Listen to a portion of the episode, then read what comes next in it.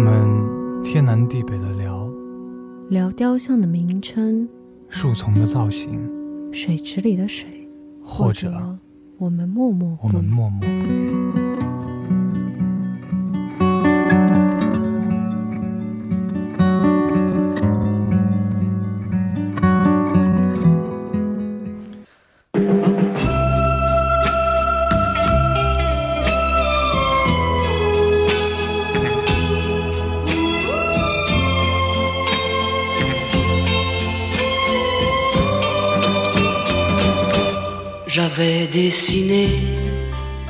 Hello，大家晚上好，这里是佩佩。Hello，大家晚上好，这里是女嘉宾。OK OK，女嘉宾的能量一听就没有佩佩这么有活力。我被佩佩吓到了。佩佩的活力真的是无限，infinity，一样。OK。OK OK OK，话归正题，今天我们聊的 话归正题，言归正传。哦，OK，一样嘛，对吧？好吧，女嘉宾，我们今天聊什么？我们今天聊一个最近非常火的一个剧。什么电视剧？国内国外大家都在疯狂讨论的一个剧。国内也有疯狂有人对对对，至少我我的圈子是在疯狂讨论。好吧，反正佩佩作为一个井底之蛙。目前没有什么朋友，就不知道是不是真的有人在疯狂讨论这件事情。OK，嗯，这这电视剧叫什么呢？你吊了这么多胃口，电视剧叫《Emily in Paris》。OK，我觉得看了我们这个这期节目标题的应该是知道了。对对对，就是《Emily in Paris》。《Emily in Paris》是艾米丽在巴黎，是一个是一个什么？是一个美剧。哦，是个美剧。你看美国人就这么自恋，这么自大，总是觉得自己可以拍别人的城市，对不对？以自己的角度去拍，真的特别自恋。对的，拍的还是巴黎这样一个大家都比较了解的城市，大都市嘛，巴黎，对对吧？OK，嗯，这个电视剧，我觉得现在大部分听众应该，如果看过这个电视剧，应该都已经看完了，对吧？或者听说过，因为比较短，因为比较短，然后确实出了一定时间了，没有，呃，大概有两个月了，差不多了吧？嗯嗯，一两个月，一两个月了。对。然后我们今天。就要聊一聊我们从就是留学生的角度看这个电电视剧的感受。嗯，因为女嘉宾是在法国留的学。哦，女嘉宾在法国留学吗？我在巴黎待了两年。Oh my god！看不出来。对对对，而且不不仅女嘉宾在法国留留学两年，然后 technically she has a degree in French。对。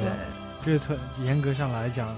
呃，女嘉宾还是有一个就是法语相关的学位的，嗯，所以是非常专业的，好吧？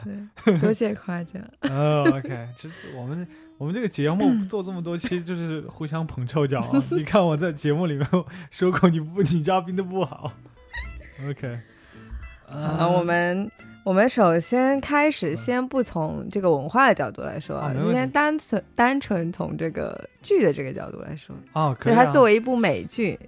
啊，首先你觉得你也看了嗯几集嘛，然后觉得从它的整个剧情啊、人物啊以及演员的表演啊这样子，你就有一些什么样的想法？嗯，我不得不说，就是说，其实我看的电视剧并不多，我我得很诚实的跟呃女嘉宾讲，我看的电视剧确实不多，呃，但是我看的美剧其实非常多，从。可能初高中的时候就看什么《生活大爆炸》这种电视剧啊，嗯嗯，然后呃也看了很多比较比较孤僻的，不是比较孤僻，就是可能比较小众的一些，但我个人很喜欢的电视剧，比如说侦探啊，比如说呃呃《Fargo》啊，呃《冰雪暴》。所以，所以其实我觉得，我个人对电电视剧还是就是我可以说一两句话的，起点很高是吧？对对，起点很高，然后看的都比较比较精品。嗯，对对，呃呃，像国内的电视剧，我才基本上没有怎么看过，不管它是好坏啊，或者是有怎样的大咖去演，我其实都没有接触过。我可能在这方面比较就是 snobbish。嗯，那正好这也是一部美剧嘛。对。那我感觉听你的语气。感觉是一个非常非常专业的人士。从一个电视 剧有点担心啊。从一从一个电视剧评人的角度来分析这个呃电视剧是吗？嗯，其实也没有啊。呃，在我看来，艾米丽其实这电影呃这个电视剧，呃，我只能如果五星的话，我们算豆瓣五星的话，我可能艾米丽只能给到两点五。嗯，对，然后我可能，我可对我可能其中一星就专门给它里面这些呃衣服，然后还有一星是给里面的 Gabriel，因为他太帅了，还有还有还有半颗星我给巴黎，好吧？嗯，那怎么样？可以吧？可以，就是它里面最主要的元素我都给到了，服装、地点，然后唯一一个最帅的男主角，嗯。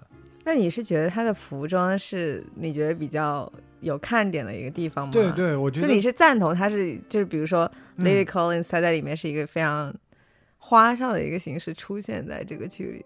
你说呃，女主哦，对啊，没错。我觉我觉得他就是这个电视剧里面的服装其实是非常用心的，但他其实是非常被诟病的，他被称为时尚的灾难。哦，真的吗？时装剧的灾难啊！时装剧的灾难，对对，有一些是这么说的啊。对，好好好，我我就我，在我看来，我我给他时装的一呃一星，不是说我觉得这个时装呃有多么的时尚或者潮流，嗯，我是在说，在我的审美里面，他们是用了很多心思，就每一集 Emily 的搭配其实都非常用心。那你怎么解释？很尬，很的啊。那就是我觉得这一点其实很有意思，就是说，当你在电视剧里面，然后去讽刺自己的电视剧本身自己的审美，其实是其实是就是很 meta 的，很超越电视剧本身的，你不觉得吗？就比如说，嗯呃，我我拍了一个电视剧，然后我真的觉得，然后我把里面的人都穿的很华丽，我专专门找了很多 costume designer，然后过来就是设计我的服装。但是，然后我就觉得，哎呀，我我对这个东西自我感觉很良好。但是总会有人出来去反驳你，会去说啊，你这个衣服设计很俗气啊，根本就不时符合潮流啊，或者怎么样。但是当这其实你这样你在你的自己电视剧里面讽刺自己的审美，其实就相当于就是把别人的嘴封上了，对不对？就是你不要来说我这个东西，我这个东西我自己有些东西我也知道是俗气的，是有欲有趣的。当然，我觉得他也很有可能是从一个法国人的角度，因为是一个法国的一个时非常顶级的时装设计师嘴里说出来的嘛。哦，对哦，也对，但是这个不知道设计师也是他们自己设计出来，对吧？然后就是我想说的服装的一点就是，其实在我看来，呃，把服装把 fashion 跟巴黎联系在一起，是也是就是一个非常美国式的做法。对吧？就是很 stereotypical，呃，很落入了这种俗套。就是每个人可能想到巴黎，都会想到时尚之都，都会想到哦，大家都穿的很好看啊，怎么样？然后这个电视剧就呃很着重强调了这一点。在我看来，其实是比较自大的，对，所以我只能给到他一颗星。嗯，明白，就是 比较爱和恨纠葛纠葛的那种感觉。OK，OK，好，好，那么轮到。嗯，在电视剧方面不知道专不专业的，在法语方面很专业的女嘉宾，在法语方面专业。在美剧方面的话，其实我看的也不是很多，但是呃，确实有一些也是质量还挺好的。所以《Emily in Paris》的话，整体来说，我会不会觉得它的剧情啊，或者是它的，嗯呃，整体的。就就会给我感觉太夸张了一点，就演员的表演啊或者什么的，但他有同时又有一种迷之吸引力，就是会让你想要继续看下去。然后然后加上他的剧情的这个时长的设计，比如说二十几分钟一个一节，这个电视剧其实很短，它其实非常短。然后它其实嗯，有时候你会觉得它就还挺无厘头，不是无厘头，就是它可能前后 前后连接，对，没有那么。紧凑或者什么的，或者是你其实有时候不不知道为什么就发生这个事情，就发生很多巧合。对，就很多对，就是电视剧里面有很多巧合。对，就是太呃，有点不太现实，对吧，不不是很现实。因为可能是就是因为这个电视剧比较短，可能一集就二十几分钟，他们想推进这个剧情的发展，对吧？所以他把东西写的很紧凑，很多东西就没有交代。所以它比较适合非常休闲的时候，就是脑子放空的时候去看。对，我觉得这也有可能是为什么现在就它蛮火，时下比较火的原因。嗯就是我觉得大家辛勤工作一天了，不是真的不是很想回家看那种很烧脑的电视剧。还有一个就是它很有具有话题性嘛，他说了很多关于法国的 cliché，尤其是巴黎的 cliché。对对，法国跟巴黎还是要分开来的。哦，也是也是，对对对对对。对，因为我我今天还特地问了我一个法国同事，我说你怎么看这个？我说你作为一个法国人你怎么看？他说是我无所谓啊，他讲的是巴黎人，他讲的真的吗？因为他因为我同事不是不是巴黎人，所以对于他来说，其实他不会觉得被冒犯或者戳中，对对，或者怎么样，他的他反倒觉得就他挺觉得挺好玩的，对对，OK。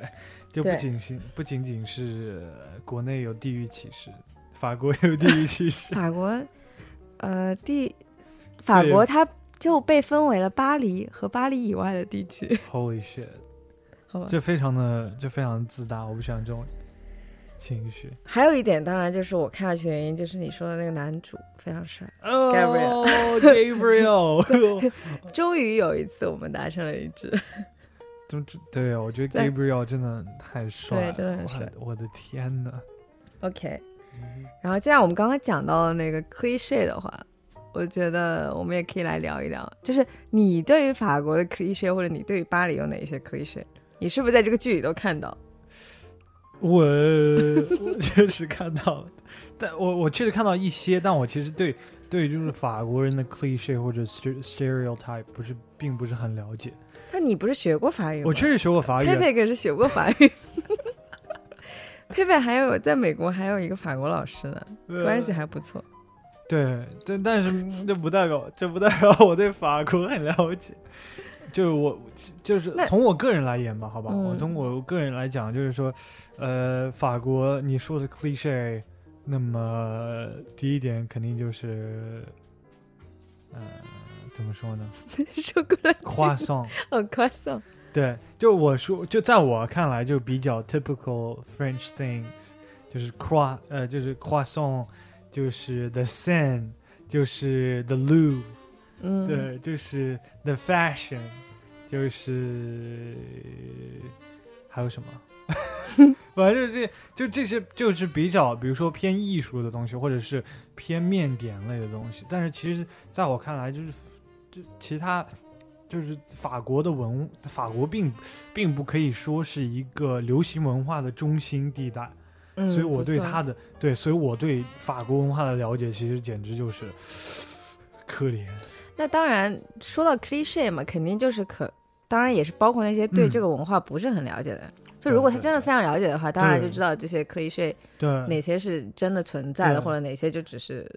一个刻板印象，而且刻板印象很多其实都是就是用来嘲讽这些人的嘛。比如说，呃，如果你说到英国人，其实我还能想到一些，比如说英国人都是烂牙，真的吗？对，因为他们吃很多糖，然后我只知道看牙下午茶，对，呃，或者然后对，哦，早茶，对。但是你你让我想，就是说法国人有什么特别奇怪的风俗？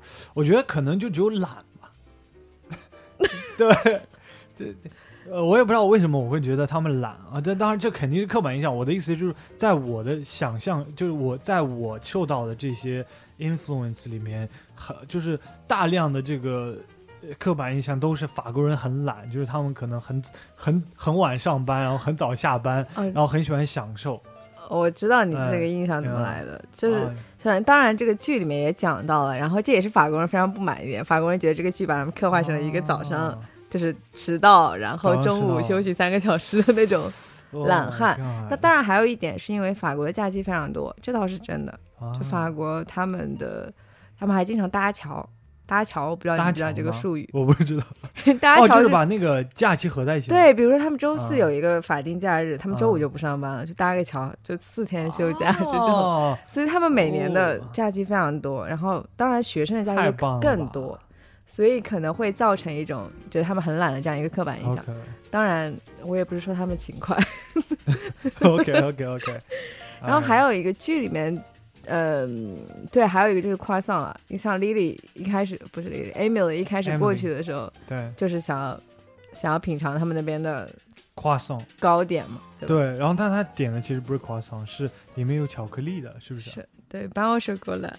我现在不知道这个怎么讲，班奥雪过来还是雪过来定的啊？因为这个在法国也是南北也会有一点有一定的区分。这个就跟这个就跟中国有这么土话是一样的嘛，对不对？你虽然讲一个语言，但是肯定有很多土话。对，然后第三个 cliche 的话就是关于烟的 cliche。关于烟的 cliche，就是你还记得里面那个女 boss，就是那个 Sylvie，嗯，Sylvie，对，她跟 Emily 说的是，我们不吃饭，我们就抽烟。哦，真的吗？对，但其实这个是所有也让法国人感到非常困惑的一点，就是他们其实也从来没有见到说一个一个真的法国人说。我不吃饭，我只抽烟。所以这一点就有一点，就有点自嘲精神吧？嗯有没有？对，对在剧里就有点，嗯，对。嗯，然后还有一个可以睡，就是他们，就是说所有法国男生都是 drag，drag 就是那种会会勾引人的人，哦就就是说他们都很会调情的。这怎么怎么发音呢？drag，drag 是一个动词，太难了。drag 是一个名，让我听起来都很像 dragon。对，有一点像，对吧？对对，就很像。OK，就是很喜欢勾引人的。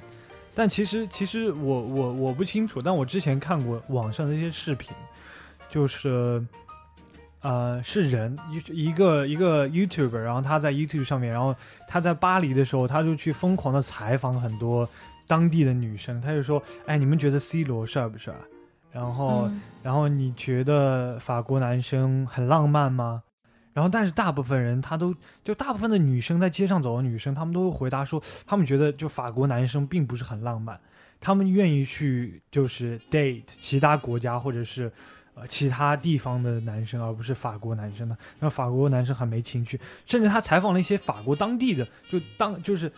巴黎在路上面采访了一些法国的男生，他们都说自己其实一点都不浪漫。这个我是同意的。他们出去约会可能就是那老三套，或者就是这几在几三样，就是去去喝个咖啡什么，呃，吃个晚饭啊什么的，就感觉确实好像不是很有趣。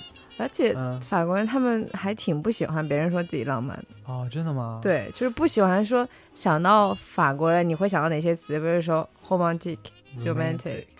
对，或者是其他你说的懒或者什么，但他们其实还真的不喜欢别人形容他们是浪漫的，因为他们根本不觉得自己是浪漫。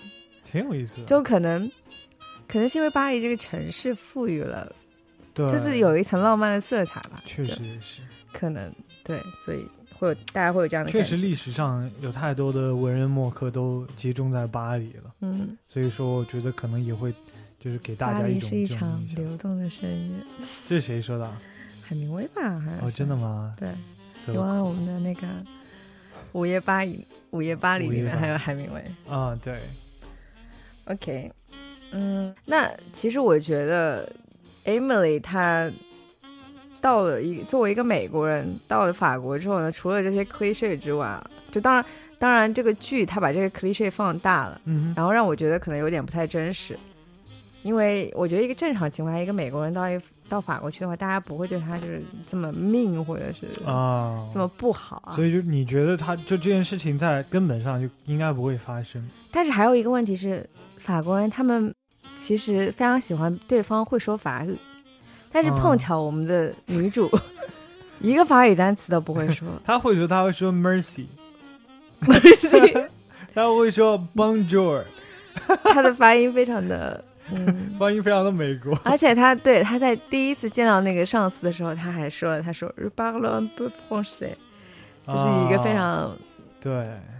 美式的腔调说，然后不，他可能想有一点示好那种感觉，然后然后 c v 他的老板就跟他说说，我宁愿你，那你还是别说，就是这个意思。所以我觉得其实像我我就是我个人的经历的话，我在法国，我我并不觉得就是大家对我。不好，或者是大家那就不是很 nice。其实法语说的很好，不，那是因为对，就是我问路啊或者什么，当然都会用法语说，所以他们就其实，而且还有一点是法国人其实英语不那么好，嗯，他们非常拒绝跟别人说英语。当然，除了在我们这个剧里非常就是 那确实也是一个不太正常，对，也是一个不太正常的情况，就是大家英语都说的非常好。OK，所以我觉得 Emily，那你的意思就是说我在美我在法国应该很难生存下去？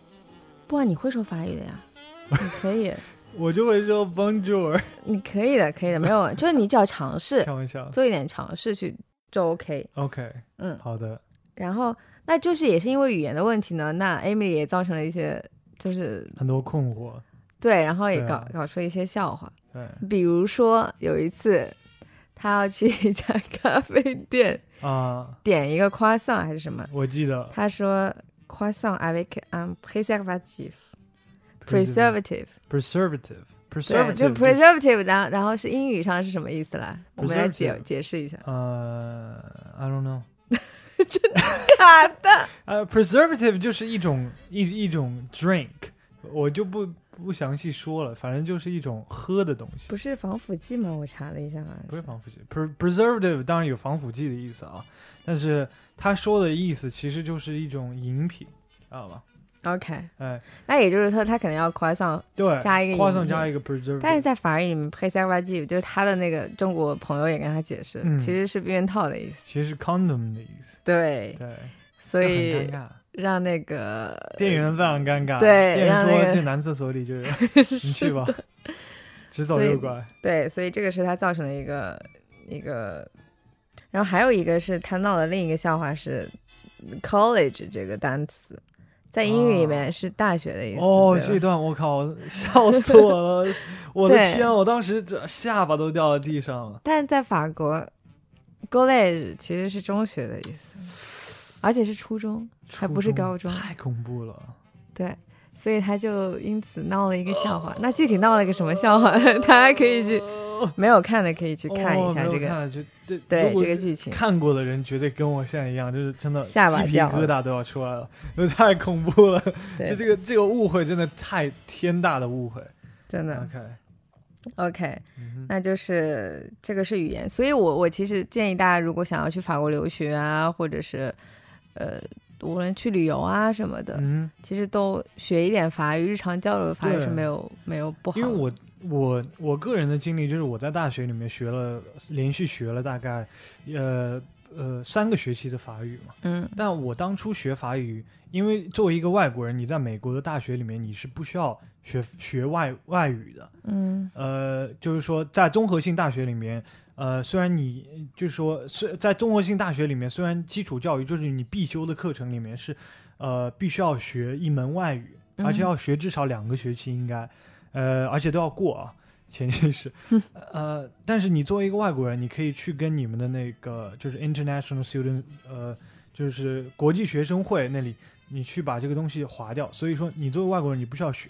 所以我当时去学外语，去学法语的目的就很简单。第一点，我是我很喜欢这门语言，我觉得门就我觉得这门语言很有意思。而第二点就是我很喜欢电影，嗯，电影起源于法。对吧？而且有很多非常知名的 French filmmaker，我希望能够更加了解他们的作品。那么第三点就是说，我希望在我未来我能够呃有机会去欧洲，再再去法国，要么去深造，要么去生活，对吧？那么在当地生活或者深造最好的方式就是去尊重对方的文化，去尊重他的语言。那我希望我能够。呃，像我说英语跟本地人交流一样，我想成为这样的程度，所以我去学的法语。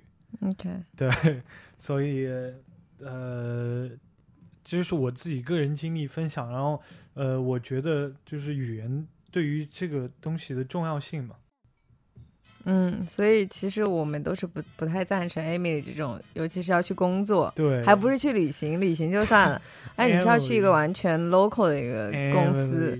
工作的话，我觉得对语言还是非常重要的。对，而且我也不建议就是广大听众，呃，刚出国一年就跟国内的男朋友分手。那是有原因的，好吧？我觉得 这不不哦，我没有说必须要跟男朋友分手，女朋友也也不建议吧。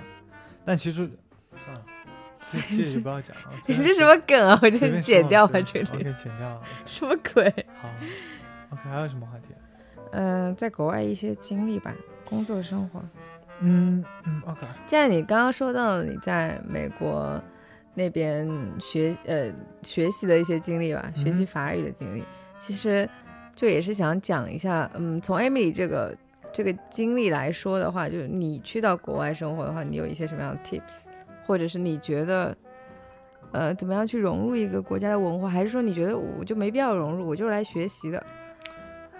哇哇哇！这是一个非常深奥的问题。女嘉宾问了我一个非常深奥的问题，那我只，那我必须要让我好好思考一下再回答你啊。你有两分两秒钟。嗯，第一点，我觉得在国外学习，我觉得不仅仅是你去学习东西的，嗯，这点很重要。特别是，呃，现在我已经就是我已经离开大学生活了之后，我更是这么觉得。就大学生活，呃。很多时候，你学习的东西是很其次的，但你的经历是更重要的。嗯，对。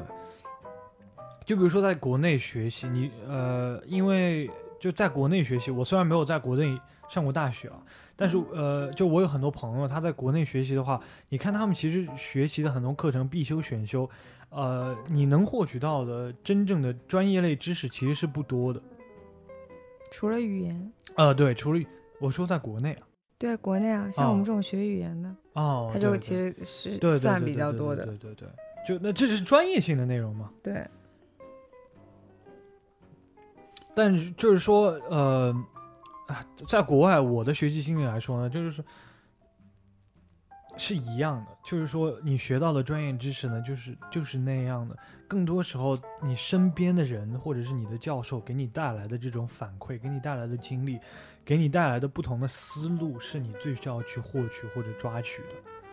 就比如说我，我受到的教育，我跟教授接触的东西，我从他们学到，我我从他们身上学到，其实是更多的是一种品质或者是一种思考的方式。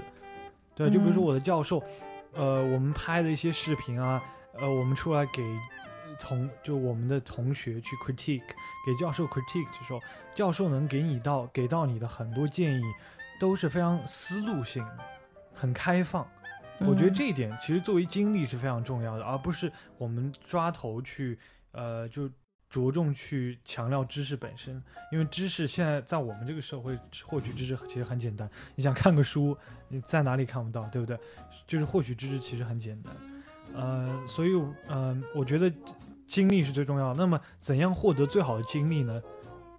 那就是学会他的语言啊。真正融入到他的社会当中啊，嗯，呃，我我我去呃美国留学的时候，我就真的跟我的教授都有很好的关系，跟我呃同学同伴也有打成一片，然后我们比一起也出去拍片子啊或者怎么样，我也接我也认识到了不仅仅是美国本土的朋友，还一呃呃遇到了比如说来自我们亚洲大陆的朋友，呃。美国有很多的韩国留学生啊，有很多的印度留学生，然后还有我们自己本土，比如说台湾啊，啊，还有大陆的一些啊同学，这点我觉得是非常重重要的。如果我当初呃，比如说我们并没有从小开始学习英语，然后很着重的去，比如说去看电影啊，去跟外国人交流的话，我觉得我在国外的学习的环境，我在国外学所收获到的经历是大打折扣的。嗯，对，我不知道你有没有相同的经历。佩佩现在，呃，想问一下女嘉宾的感觉是怎么样？因为女嘉宾确实，女嘉宾的这大学的这学历是，呃，法语专业的，所以女嘉宾其实语言上面肯定比我牛逼。可以，可以，可以讲一下吗？没有，我先讲一下，我本科是法语的，然后。大四就去法国那边留交换，先是 OK 对，然后但是当时去的时候，一开始你肯定是会有不适应的，嗯，就是用法语来英语来说就是 culture shock。哦，Oh my god！就是我不知道你有没有，我当时真的好严重。我大概半年的时间应该都是有那个 culture shock，我觉得对，就可能其实 culture shock 最严重的就是你发现你是孤零零的一个人，对对，就你感觉你在这个世界里面是被孤立。然后我当时就是，呃，因为跟我一起去交换的很多都是我们学校学校另外一个学院，就他们本身其实不是法语专业的，所以我去的那个交换的学院是文学学院，嗯哼，所以其实是对语言有一定要求，就是他们可能会去一些比较偏语言的语言类的学院啊，就可能同时在学语言啊或者什么。对对。所以其实我那个学院的外国人非常少，非常非常少，就可能我 非常惨，就我可能认识的第一个朋友是一个韩国人，但他法法语说的非常好，因为他有一个法国男朋友。就他应该在法国待过一两年啊，那个时候，但当时我是刚去，然后嗯，然后其实是非常惨的考试，就考试非常严重，对，然后呃，后来慢慢的是认识了其他的朋友，然后有时候一起去酒吧啊或者什么的，对，然后对，所以才也有机会锻炼法语，嗯，其实，嗯，然后等到上研一的时候呢，那就其实。就就好很多了，对，就好很多，因为你也有自己的圈子了。对，然后当时我跟我们班就是一些，主要还是其实，呃，主要还是其他的国家的留学生，然后当然也有个别的法国人，因为法国人其实当时我们那个学校的法国人还挺挺高冷的感觉。对的，除了有个别个别几个就是会主动跟，因为其实那个学校的外国人也非常少。就不是那种，不是那种留学生很密集。对，不像我研二的那个学校，研二那个学校就是我们班，我研一跟研二还是分开学校。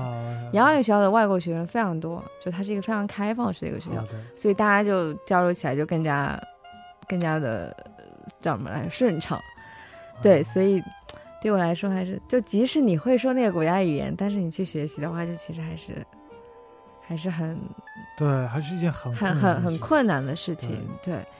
Shout out to all the fucking uh international students out there。嗯，但是呃，整体来说，我觉得法国人就还是挺挺 nice 的吧，就没有给我说对非常 arrogant 或者是嗯非常。法国那边治安好吗？你就你待的地方，巴黎。我住的区还好，就会有很多那种流浪汉在街上走吗？呃，对，那个是会有。哦，真的吗？嗯，地铁里有一些会躺在椅子上。OK，他但一般这种流浪汉其实应该不会就是骚扰路不会，一般不会，除嗯，除非可能很晚的时候，反正就是大概大家尽量不要很晚出门就好。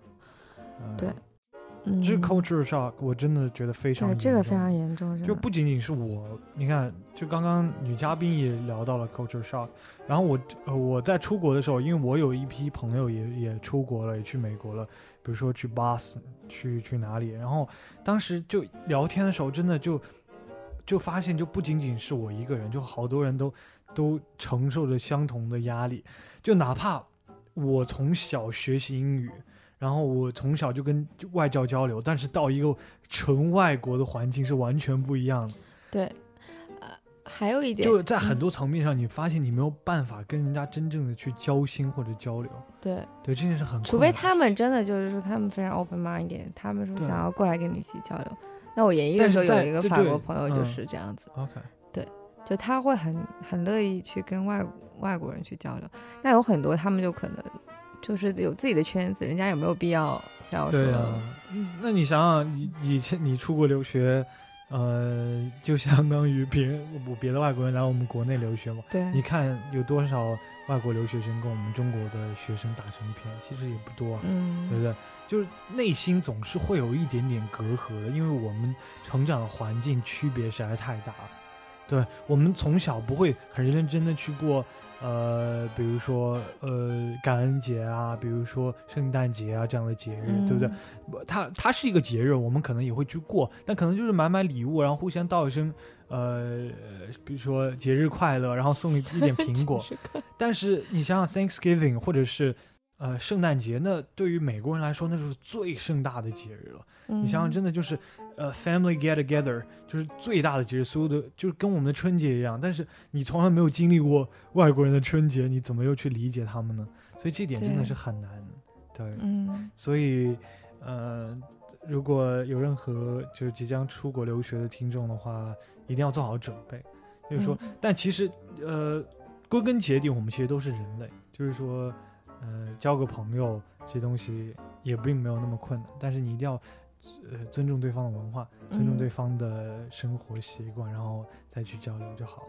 我听说在法国留学是可以打工的，是吗？对的，是可以的。我我打过，其实我在法国还有几份工作经历，但我知道你在美国没有。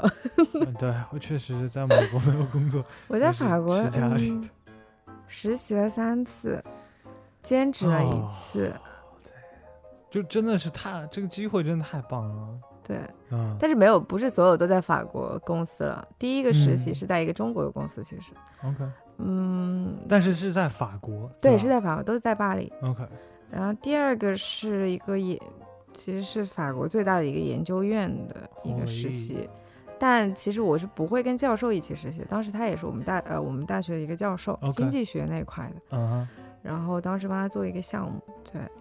然后同时呢，我又当时又在老佛爷打工，嗯，就你知道老佛爷那种奢侈品店，都很需要会什么中英法三语的这种店员，对，所以我就去呃老佛爷打工，当时腿都站出泡来了。我觉得，我觉得 哦，第一天的腿都站出泡来了，真的。我觉得你们这这种实习经历或就是呃实习经历或打工经历真的特别好，因为。你在毕业之后，这些经历其实都可以帮到你很多。但是实际上，在美国的话，有类似的打工的 visa，但是很少有人会真真的去，因为呃，就是说相对，比如说你你想想你在巴黎生活的话，巴黎是一个很。中心化的东西，所有东西都集中在一起。你去找一个实习也会相对简单一点，而且，呃，那它跟你的 commute 也不会很远，不会时间很长。嗯。但在美国，很多我们的学生都是在村子里，就在村里学习。然后你在村里学习，第一你没有车很不方便，第二就是你你比如说你找到一个旁边城市的实习，你是去还是不去呢？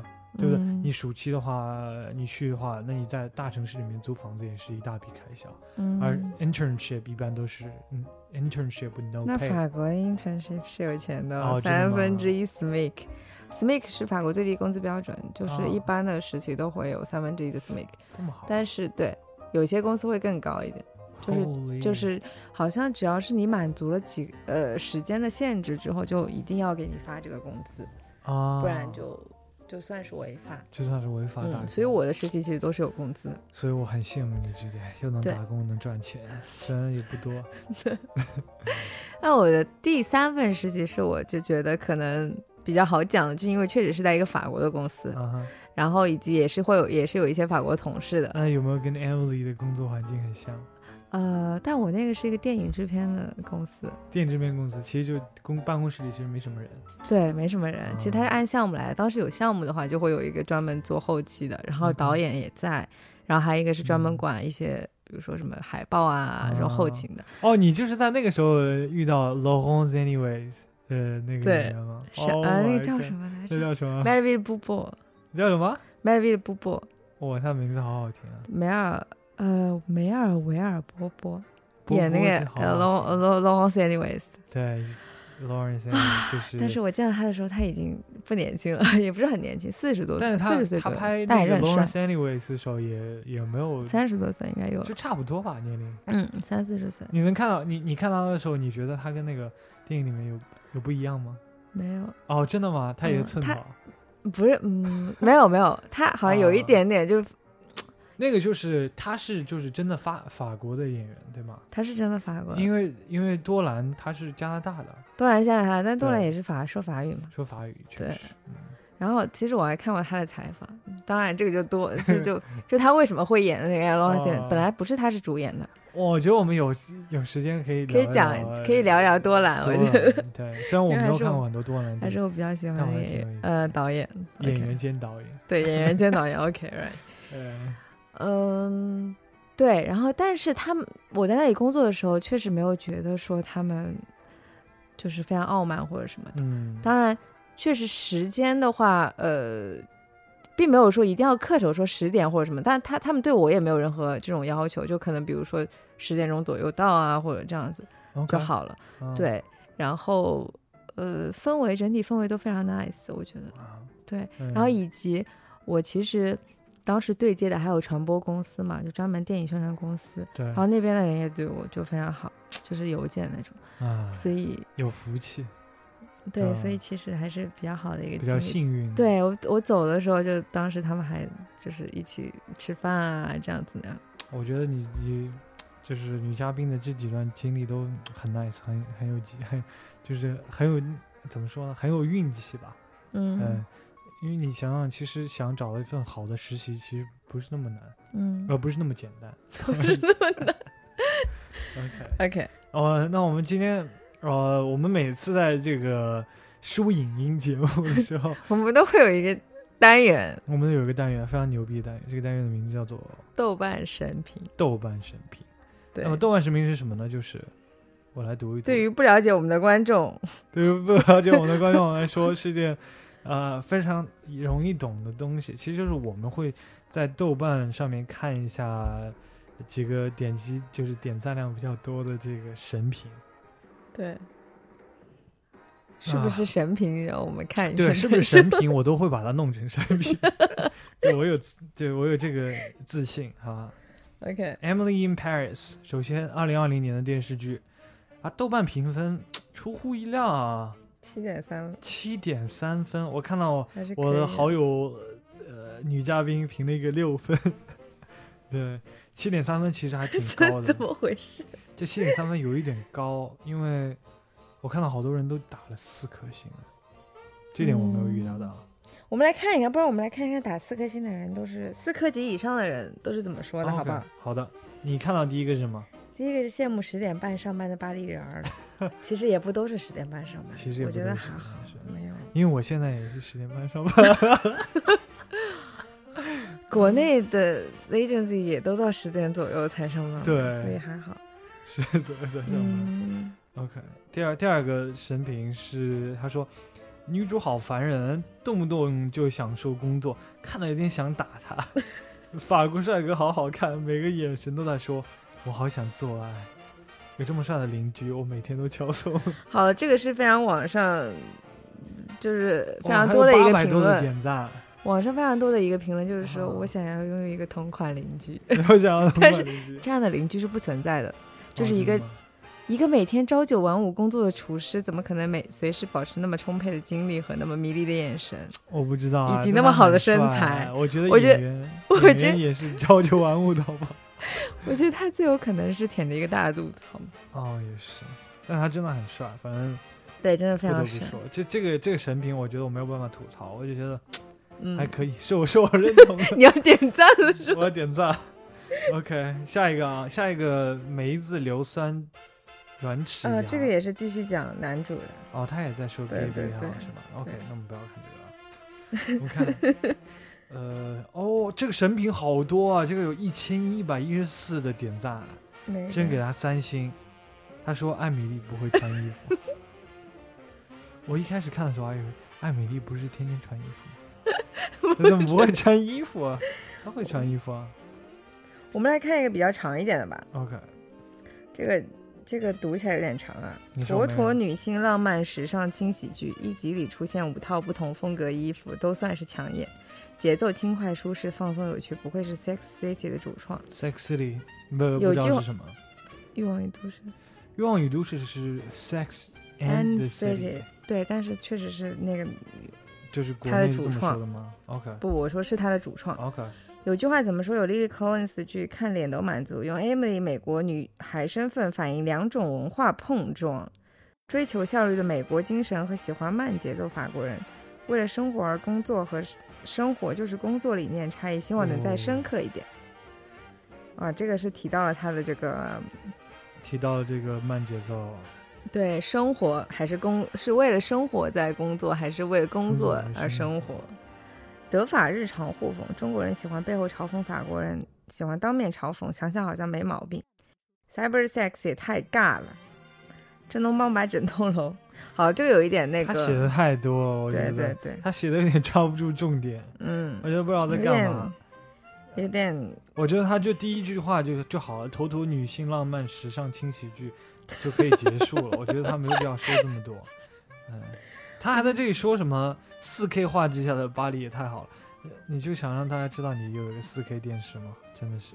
西班牙语还没学完，就是想学法语。我建议你把西班牙语先学好。他说的是西班牙语还没学，还没学，不是没学完啊？还有呢，叶公好我还没有学完就开始就开始想了。对，你看，其实还有挺多吐槽他这个服装的，挺多挺多的。我嗯，OK，Let's agree to disagree，因为我确实对 fashion 不是很敏感。我我觉得还有哦对，然后这个电视剧里面还有一个角色，这个中国女孩的角色。哦对，你怎么看待这个中国女孩？她家里特别有钱。嗯，这个中国女孩明显不是一个中国女孩，她明显不是中国女孩，她中文说的太差了。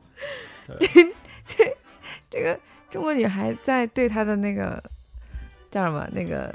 看管的那个小孩讲中文的时候，我都惊了，我都尬死了。他是在讲中文，我才发现了他在讲。可能只有 Emily 听不懂。对，其实还有一点就是，确实在这种美国的电视剧里面，他们不会真正说很用心、很用心的去找一个就真的会讲中文的人来演这个中文角色。哦，真的。所以，所以你就觉得非常的 condescending，你不觉得吗？嗯。但是。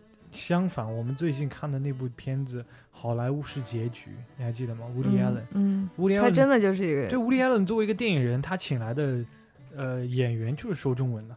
他的 他的那个角色的设定是一个中国的大的一个摄摄像师，他特别他特别懂摄影，然后然后乌迪·艾伦就请他来，然后做他的这个片中片的这个摄影师，对吧？然后他们。